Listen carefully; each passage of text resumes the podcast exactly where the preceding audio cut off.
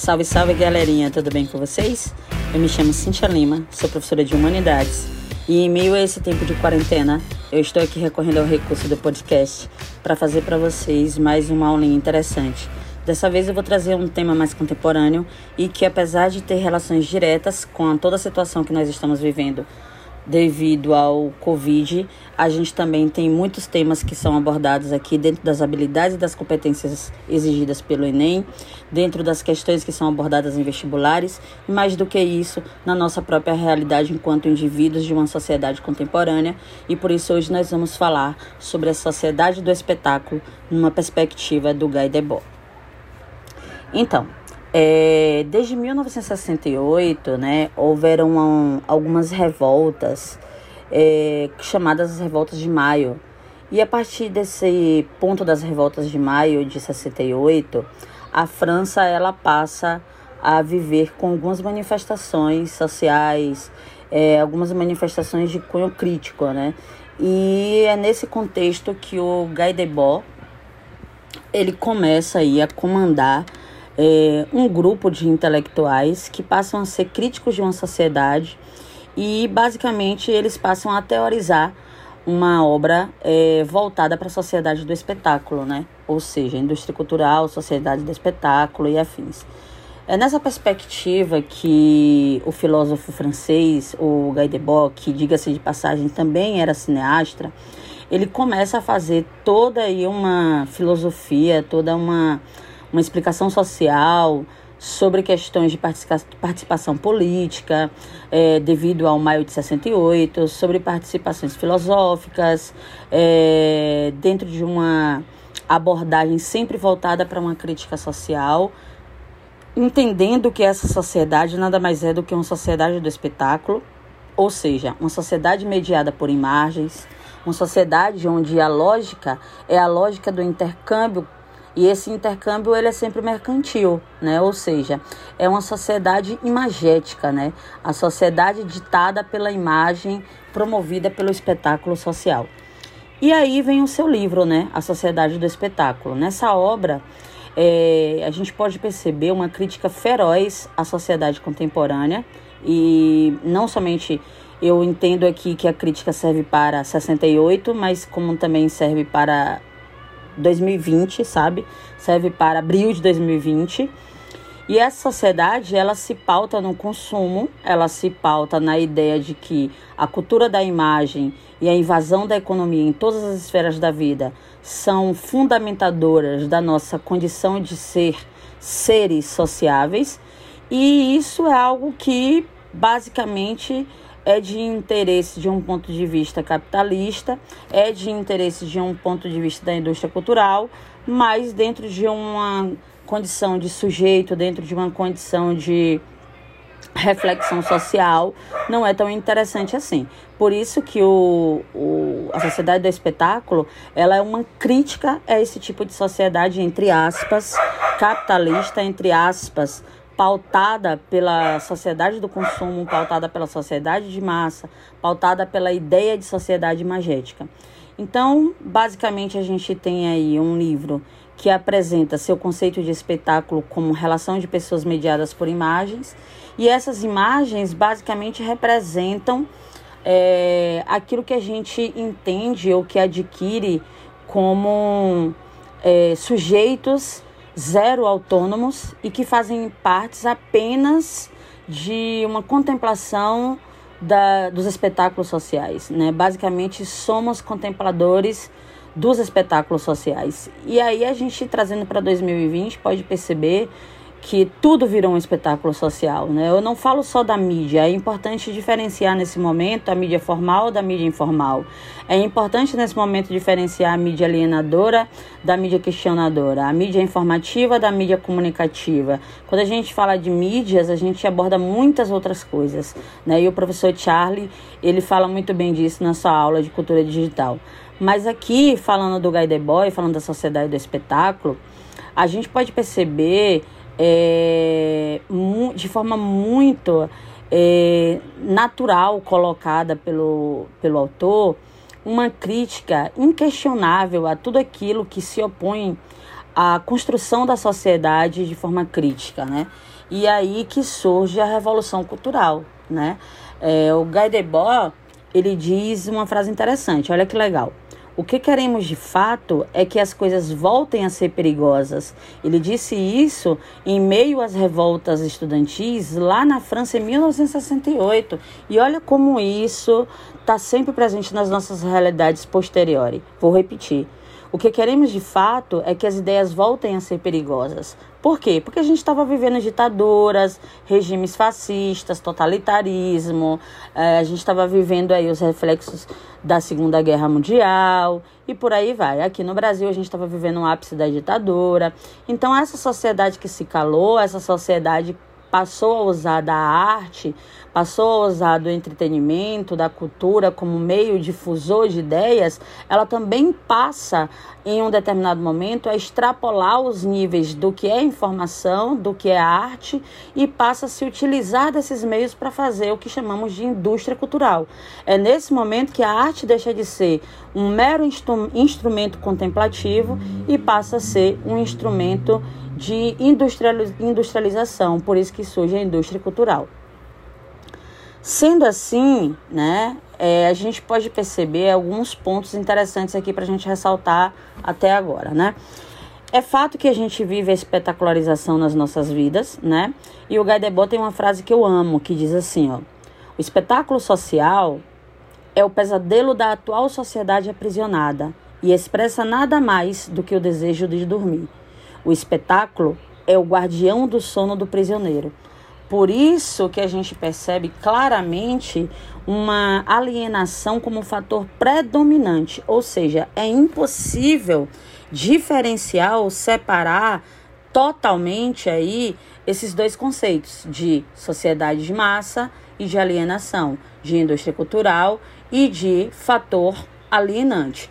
É quase impossível a gente desassociar esses dois conceitos, mas é possível que haja sim uma sociedade cultural, que haja sim uma cultura popular, que haja sim uma indústria cultural e que não necessariamente sejamos indivíduos alienados.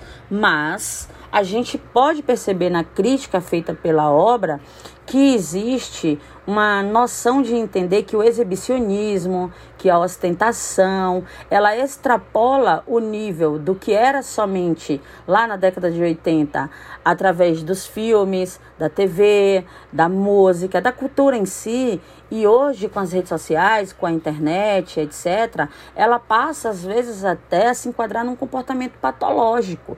A sociedade passou a ser mediada por esse contexto imagético, por esse contexto mercantil, e as redes sociais estão aí para mostrar isso para vocês, né? Então, basicamente, o conceito de espetáculo, ele vem como uma relação das pessoas mediadas por imagens, e elas são apenas contemplativas de um espetáculo social. A gente pode perceber claramente também aí uma interdisciplinaridade com a ideia de é, platônica, né? Com, com a alegoria da caverna de Platão. Quando a gente vai lá fazer uma reflexão sobre os indivíduos que estavam na caverna, vivendo de sombras, e os indivíduos que decidiram sair da caverna e viver em busca de uma realidade sensorial. A gente percebe aí a questão da consciência muito presente. Essa relação do Guy Debord com Platão, ela coloca aí como um aspecto fundamental o próprio indivíduo. O próprio indivíduo precisa dentro da sua condição de eticidade, entender que ele tem que ter consciência para filtrar essas informações, para entender o que é arte, para entender o que é indústria cultural e aceitar dentro da sua condição aquilo que ele deseja consumir e aquilo que ele deseja degustar. A arte se degusta, a indústria se consome. Então, basicamente, eu posso fazer essa analogia com Platão, com a alegoria da caverna de Platão, dizendo que as imagens elas podem ser apenas sombras do que existem, levando-nos a anunciar aí a nossa vivência tal como ela é, né? Ou seja, a sociedade virou um acúmulo de espetáculos individuais e coletivos. Basicamente, a gente nunca sabe quais desses espetáculos são 100% reais, quais desses espetáculos são promovidos para o entretenimento dessas mídias, mas o fato é que vivemos, passamos a ser, né, operantes desse espetáculo. Hoje nós somos responsáveis por difundir aí esse espetáculo social na vida das pessoas. Então, a gente traz mais uma vez aqui a, a forma de pensar da indústria cultural e precisa entender que ela está presente aqui na nossa sociedade de várias maneiras, né? É, eu costumo dizer é que no Facebook as pessoas entram como indivíduos Dentro do Facebook, as pessoas se tornam é, advogados e promotores, e expondo-se no Facebook, elas são os melhores juízes. Então, uh, a gente vê aí, como dizia o Balma, um gradual empobrecimento dessas relações humanas, né? O isolamento público, ele fragiliza e torna os indivíduos mais influenciáveis e facilmente manobráveis. E a gente tem visto isso aí nesse nosso isolamento social de uma forma muito explícita. As pessoas passaram a introduzir aí os seus desejos, as suas ânsias por espetacularizar suas próprias vidas das maneiras mais incoerentes que se pode ver e outras pessoas de forma totalmente coerente. Eu falo desde uma empresa que está se aproveitando dessa situação para promover seu produto, até um indivíduo que está aí fazendo vídeos, lives incansáveis para o telespectador para promover suas redes sociais.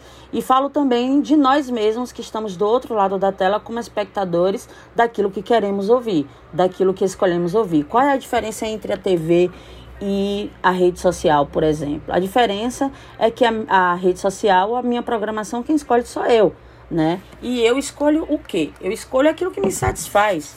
Eu escolho aquilo que me promove desejo e que me promove satisfação intelectual, satisfação moral e acima de tudo, satisfação aí para aquilo que compete ao mesmo que eu costumo praticar. Então é uma questão de identificação. O sujeito se identifica com o que ele vê. E nessa identificação ele passa a se colocar como protagonista da, da, dessa sociedade do espetáculo. E eu costumo chamar essa, esse século que estamos vivendo aí de século do eu. Né?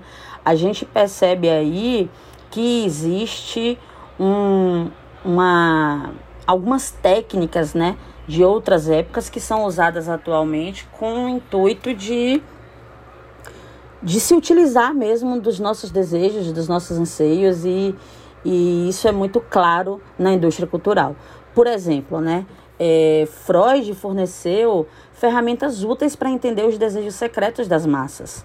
Quando ele fala que é, o inconsciente, ele basicamente é, é facilitador de acesso do, do, de qualquer coisa, né? Então, por exemplo, ele diz que os magnatas do marketing, da mídia, eles passam a usar dessa crença da sociedade que busca satisfação e felicidade e aí se utilizam desse processo para quê? Para promover aí é, mais vendas, mais massificação, mais alienação. Por exemplo, para quem não sabe, felicidade é uma das melhores maneiras de vender um produto no mercado atualmente. Então a gente tem algumas, algumas, é, alguns temas subjetivos que são tão incompreendidos por nós mesmos enquanto indivíduos que são facilmente manipulados pela mídia para que a gente consiga chegar aí a um maior número de consumo. Vou dar um exemplo para vocês. É a felicidade, né? E aí, por exemplo, a felicidade ela é uma conquista interna, ela é a projeção dos nossos desejos e esses desejos aparecem em forma de objetos e de marcas. Alguns exemplos disso são: a Magazine Luiza tem um slogan Gente Feliz. A Bom tem um slogan Corrente da Felicidade. Felicidade no palito. O Guaraná Antártica tem o slogan Abra a Felicidade. A Coca-Cola tem um slogan Energia que Contagia. O Pão de Açúcar tem um slogan lugar de gente feliz. E o baú da felicidade tem o um slogan: A felicidade está de volta. Então a gente começa a perceber aí que isso é histórico, né? Um exemplo desse fator é o milagre econômico, né, que aconteceu em plena ditadura militar, é, entre 68 e 73. A gente estava vivendo aí a, os anos de chumbo no Brasil e estava vivendo aí o regime ditador no Brasil. Uh, o desespero era latente na sociedade, que já estava no ápice dessa ditadura. E o milagre econômico, que de milagre não teve nada, foi fundamental para promover o quê? Consumo na sociedade e através desse consumo trazer o que, entre aspas, eu posso dizer de felicidade é, é, utópica para as pessoas, né? Uh, um exemplo disso é o consumo infantil. O consumo infantil ele tem aí um altíssimo índice de influência no capital brasileiro. Né? Além do consumo infantil, a gente tem novas ditaduras de consumo. Essas ditaduras de consumo são a ditadura do corpo, a ditadura da beleza, a ditadura do reju rejuvenescimento, a ditadura pet, né? Olha quanta coisa a gente faz pelos nossos pets. E por aí vai, né? Então a gente precisa entender que muito mais do que é, consumir arte, a gente consome ideias, a gente consome opiniões, a gente consome ideologias e a gente consome também maneira de se comportar. A espetacularização das nossas vidas, como dizia Florestan Fernandes nessa frase que eu vou citar abaixo, ela é muito perigosa. Veja bem, a televisão tornou-se um estado dentro do estado, uma escola acima das escolas e uma, é uma forma subliminar e assustadora de manipular as mentes. Pensando assim, a gente pode perceber aí que a indústria cultural ela tira a autonomia e massifica a sociedade para aquilo que é de interesse dela. E é assim que surge o nosso assunto da nossa próxima aula, que você vai aguardar, que é muito interessante e que se chama hiperconsumismo. O nosso próximo podcast vai ser sobre o Gilles Lipovetsky e a teoria do hiperconsumismo. Eu vou deixar uma frasezinha para finalizar esse podcast e para fazer você ficar bem desejoso e aguardando o próximo. Busca-se o tempo todo coisas novas que ao final não dão satisfação. Cada vez mais temos mais coisas, mas não significa que com esta estamos mais felizes. Essa é a teoria do hiperconsumismo do Gilles Lipovetsky, que virá no próximo podcast feito por mim, que sou professora Cíntia e que tento sempre trazer reflexões de humanidades para vocês, tá bom? Meu muito obrigada por hoje e eu fico por aqui deixando uma enorme saudade, um enorme desejo de abraçá-los, um enorme desejo de sorrirmos juntos e dizer que tudo vai passar e não esqueça, lave as mãos, se proteja, autocuidado, cuide do próximo e por fim, muita fé nos dias melhores que estão por vir.